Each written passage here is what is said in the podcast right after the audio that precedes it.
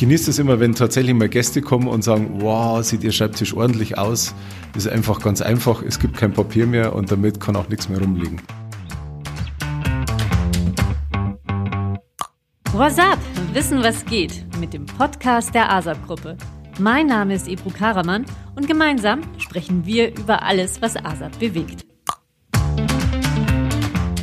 E-Mails, Cloud-Anwendungen und Online-Bewerbungen. Der Büroalltag wird zunehmend digitalisiert.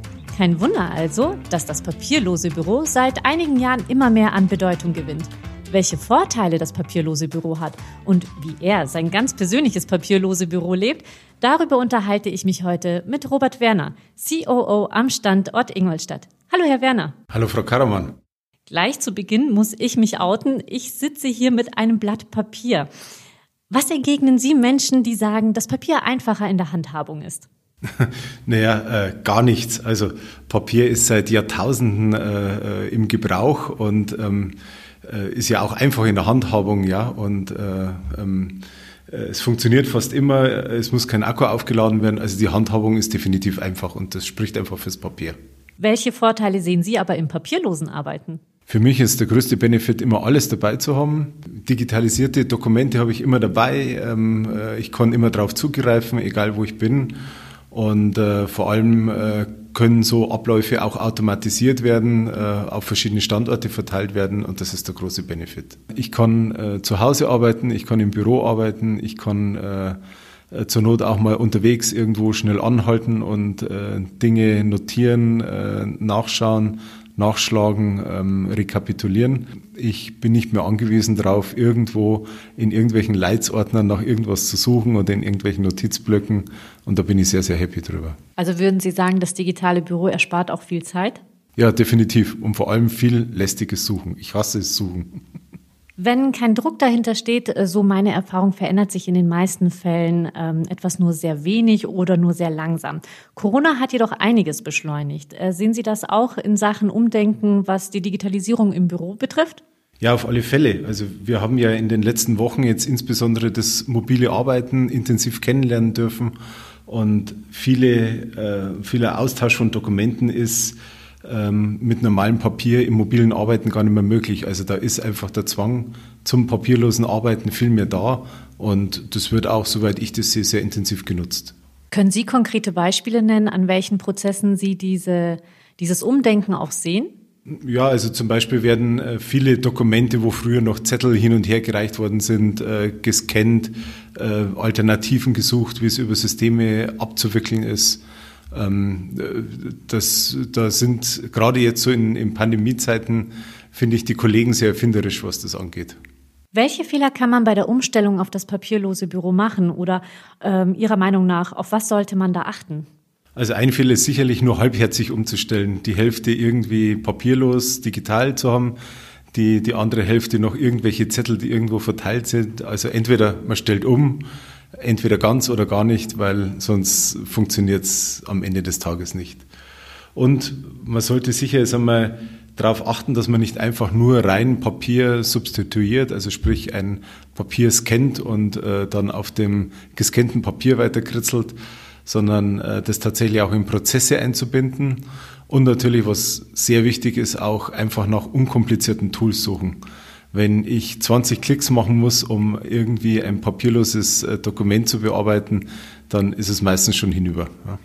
Also würden Sie sagen, ähm, dass der Prozess, wie schnell auch äh, sowas umgestellt werden kann und wie sehr das auch angenommen wird von Mitarbeitern oder Kollegen eben, ähm, dass das einfach von, mit dem einfachen Handling auch zusammenhängt? Ja, absolut. Also es muss einfach schnell, unkompliziert, smart sein, nur dann funktioniert es auch wirklich. In den meisten äh, Unternehmen läuft bereits ein großer Teil der Kommunikation digital ab. Dennoch herrscht in vielen Bereichen noch Zettelwirtschaft. Was macht es Ihrer Meinung nach so schwierig, ganzheitlich auf Papier zu verzichten? Ja gut, also auf der einen Seite erlebe ich immer wieder, es gibt äh, rechtliche Vorgaben, wo einfach Unterschrift per Tinte drunter sein muss. Ähm, Arbeitsverträge kann man einfach nicht äh, digital signieren, ähm, funktioniert bei den rechtlichen Vorgaben heute noch nicht. Das andere ist äh, sicherlich ein Thema, wo äh, es auch mal um eine persönliche Note geht. Ja, ich sag mal, eine äh, Glückwunschkarte zum Geburtstag äh, digital irgendwie zu machen, fühlt sich für mich immer noch ein bisschen komisch an. Auch Weihnachtsgrüße schreibe ich lieber noch äh, ganz klassisch analog auf Papier, weil es einfach eine andere persönliche Note hat. Also würden Sie sagen, dass äh, die analoge Kommunikation beziehungsweise in Teilbereichen äh, die Kommunikation über Papier persönlicher ist? Es ist zumindest was Besonderes und ich glaube, das macht es an der Stelle dann auch aus. Konkret auf ASAP bezogen. An welchen Stellen gelingt die Umstellung problemlos und wo würden Sie sich noch mehr Fortschritt wünschen? Ja, wir haben, glaube ich, auch in den vergangenen Jahren, wir haben schon relativ früh begonnen, Prozesse umzustellen auf äh, papierlosen äh, ja, Betrieb. Ähm, wenn ich denke, früher ähm, äh, zum Beispiel der ganze Rechnungsdurchlauf, ähm, wo äh, Rechnungen äh, abgestempelt wurden, abgezeichnet wurden, von einem Eingangskasten zum anderen weitergereicht wurden. Das haben wir mittlerweile, glaube ich, sehr, sehr gut digitalisiert mit einem Jobrouter. Auch zum Beispiel Urlaubsanträge über PIT zu stellen äh, die ganze äh, Zeitwirtschaft zum Beispiel alles äh, in, im PIT zu erfassen. Also da haben wir schon sehr viel gekonnt. Und am Ende des Tages auch zum Beispiel unser Personalverwaltungssystem REX ist auch ein guter Beleg dafür, dass man ähm, sehr gut auch papierlos arbeiten kann und nicht äh, ähm, Berge von Bewerbungsmappen irgendwo rumgereicht werden müssen. Gibt es dennoch Bereiche, wo Sie denken, okay, da könnten wir noch ein bisschen besser werden und digitaler vor allen Dingen? Ja, es gibt immer noch irgendwie ein paar Zettel, die nicht tot zu kriegen sind. Ähm, ja, zum Beispiel so der, der Antrag auf Sonderzuwendungen, äh, auch der wandert noch immer so in Papierform rum. Ähm, also ein paar so Kleinigkeiten könnte man noch nachlegen, aber ich glaube, wir sind schon auf einem ganz guten Weg. Würden Sie sagen, dass äh, das Thema papierloses Büro vielleicht auch ein Generationenthema ist? Nein, also ich denke mal, dass eher die jüngere Generation sich vielleicht noch einfacher äh, mit den ganzen digitalen Möglichkeiten tut. Ja. Ähm, ich bin jetzt sicher nicht der Allerjüngste, aber ähm, wenn es bei mir funktioniert, funktioniert es bei allen anderen auch. Auf einer Skala von 1 bis 10, wobei 1 das absolut analoge Büro darstellt, wie nah sind Sie persönlich dem absolut papierlosen Büro? Also ich würde dann eine neuen wählen. Ja? Also in meinem Büro gibt's noch ein paar Post-its, äh, wenn man wirklich ganz, ganz schnell mal irgendwo was draufmalen muss. Ansonsten ist eigentlich schon ja, alles Papier verbannt aus dem Büro. Und äh, ich genieße es immer, wenn tatsächlich mal Gäste kommen und sagen, wow, sieht Ihr Schreibtisch ordentlich aus. Das ist einfach ganz einfach, es gibt kein Papier mehr und damit kann auch nichts mehr rumliegen. Ne? Woher nehmen Sie die Ideen, wie Sie vielleicht Ihren Alltag auch papierloser gestalten können? Also Sie haben ja ein gewisses Händchen für digitale Medien und neue Tools. Mm, also ich war jemand, der früher sehr gern mit, äh, mit Papier gearbeitet hat. Ich habe äh, ähm, ganze Bücher an Notizen äh, gesammelt äh, und hatte eigentlich immer das Problem, dass ich mir zwar was aufgeschrieben habe, das hinterher aber dann nicht finden konnte, weil es in irgendeinem äh, Notizblock äh, vergraben war, irgendwo der Zettel lag, wo ich gerade nicht war, wo ich ähm, Unterlagen dann nicht dabei hatte. Und das hat mich dann, das war meine Triebfeder, ähm, ins äh, Digitale letztendlich zu gehen und ja, heute habe ich auf dem, auf dem iPad alle Unterlagen dabei. Ich kann immer zu Notizen machen. Und das Schöne ist, das iPad findet es auch für mich. Ähm, das ist, glaube ich, so der größte Benefit. Ich muss nicht mehr suchen. Sie haben es ja jetzt schon ein bisschen angerissen.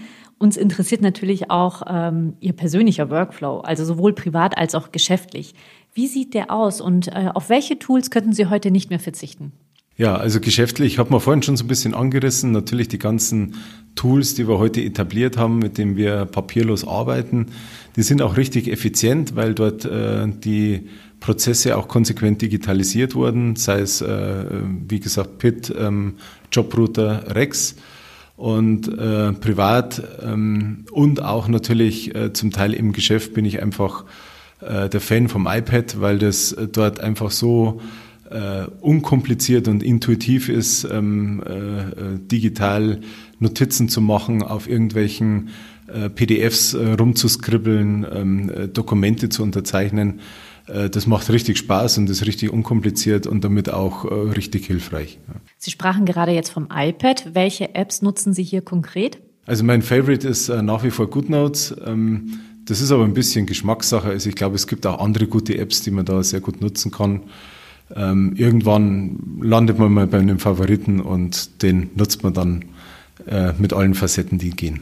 Und wo holen Sie sich die Inspiration oder äh, einfach das Wissen, welche Tools jetzt geeignet wären und welche Sie ausprobieren möchten? Ja, ich gucke natürlich immer ein bisschen links und rechts, was so äh, die Kollegen machen, was meine Kinder auch machen. Äh, auch die bringen viele Ideen mit, äh, insbesondere ähm, ja, Tools, die auch ähm, zum Beispiel an der Uni im Vorlesungsbetrieb äh, genutzt werden. Und natürlich äh, bin ich auch ein Mensch, der immer gern mal was ausprobiert. Also das heißt, ähm, äh, Learning by Doing, Try and Error und da findet man schon die Dinge, die am besten funktionieren.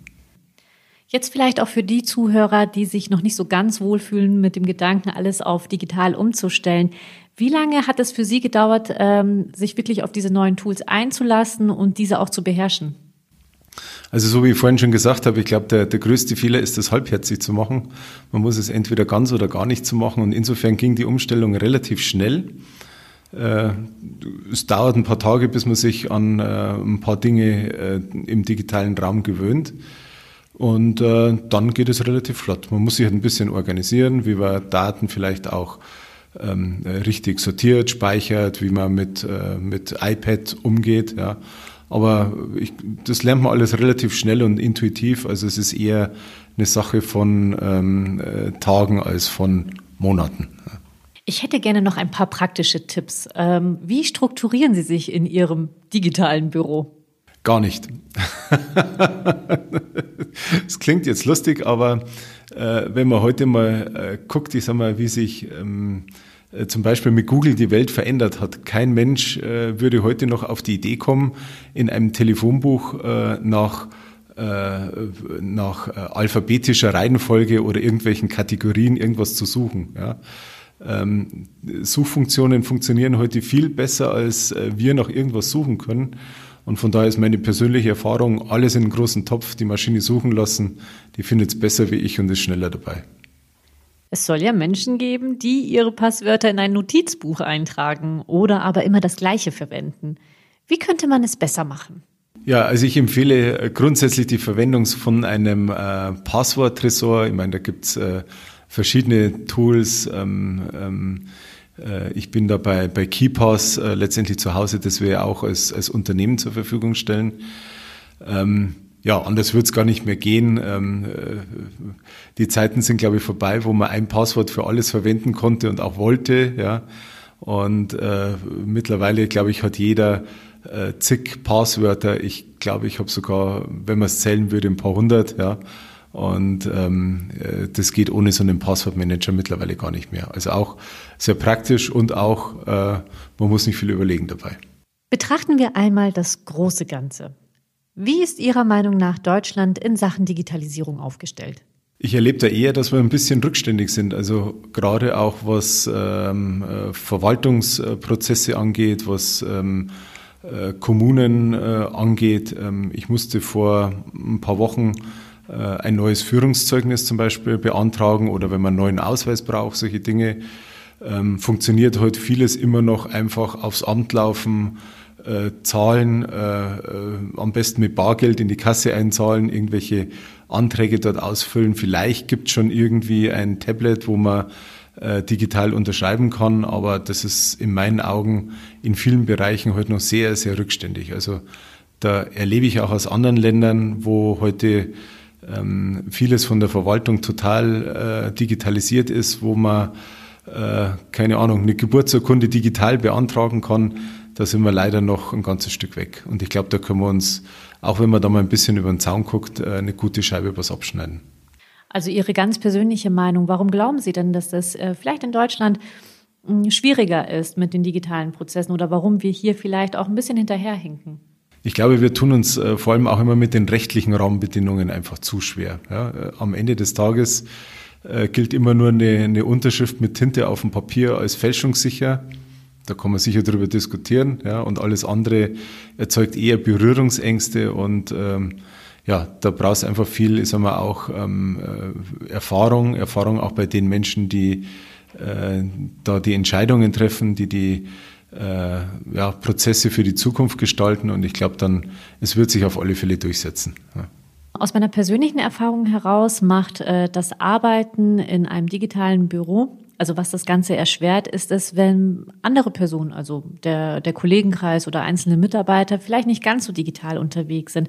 Wie gehen Sie hier mit der Diskrepanz um? Also wie kann man gemeinsam arbeiten, wenn nicht jeder quasi die gleichen äh, das gleiche Werkzeug verwendet. Ja, einfach die Kollegen mitnehmen. Also sagen wir, wir, wir haben äh, äh, schon immer versucht, ich sag mal, Mitarbeiter für, für ASAP zu begeistern, für die äh, Dinge, die wir hier tun, auch letztendlich für unsere Arbeitswelt. Ähm, wir haben entsprechende Gebäude dafür geschaffen und ähm, wir haben auch ähm, zum Beispiel ähm, entsprechende Arbeitsplätze äh, ausgestattet und so werden wir auch jetzt einmal zukünftig, denke ich, noch etliches sehen an digitalen Tools, ähm, die immer smarter werden, die immer ähm, sympathischer werden, die äh, sich immer besser eignen, dass man immer mehr Menschen da auch mitnehmen kann. Und ähm, dann denke ich, wird es auch äh, sagen wir, mit der Diskrepanz zwischen dem einen oder anderen vielleicht auch weniger. Ähm, ja, äh, mein bestes Beispiel ist immer mein Schwiegervater, der ist jetzt äh, 86. Ähm, äh, mit dem kann man aber problemlos äh, skypen, facetimen. Ähm, äh, und ist, also sagen wir immer, wenn, wenn mein Schwiegervater mit 86 das hinkriegt, ich wüsste nicht, wer im Unternehmen das nicht hinkriegen sollte. Haben Sie das Ihrem Schwiegervater beigebracht? Äh, auch ein bisschen, aber er hat es auch selber beigebracht. Ja. Also es gehört immer so ein bisschen die Neugier dazu, die Interesse, was Neues auszuprobieren und äh, dann kommt man da schon hin. Ja. Was meinen Sie, werden wir irgendwann auf Papier gänzlich verzichten können? Also ich bin überzeugt davon, das wird äh, ja, zu 99 Prozent kommen. Ja. Äh, es wird vielleicht noch in äh, Bereichen bleiben, wo es wirklich was Besonderes ist, was Außergewöhnliches, was vielleicht auch, ähm, ja, so wie antike Möbel irgendwie was äh, Schönes sein soll. Aber ansonsten wird sich schon allein aufgrund der sich verändernden Arbeitswelt und der Mobilität in der Arbeitswelt, die damit einhergeht, ähm, das Thema Digitalisierung, papierloses Büro ähm, durchsetzen. Das papierlose Büro. Vielen Dank, Herr Werner, dass Sie uns gezeigt haben, wie wir diesem Ziel ein Stück weit näher kommen können. Gerne und ich freue mich darauf, wenn es zukünftig noch weniger Papier gibt und noch weniger in der Papiertonne steckt. Euch hat unser Podcast gefallen? Empfiehlt uns gerne weiter. Und wenn ihr auch die kommenden Folgen nicht verpassen wollt, abonniert uns am besten. In diesem Sinne, wir hören uns. Macht's gut.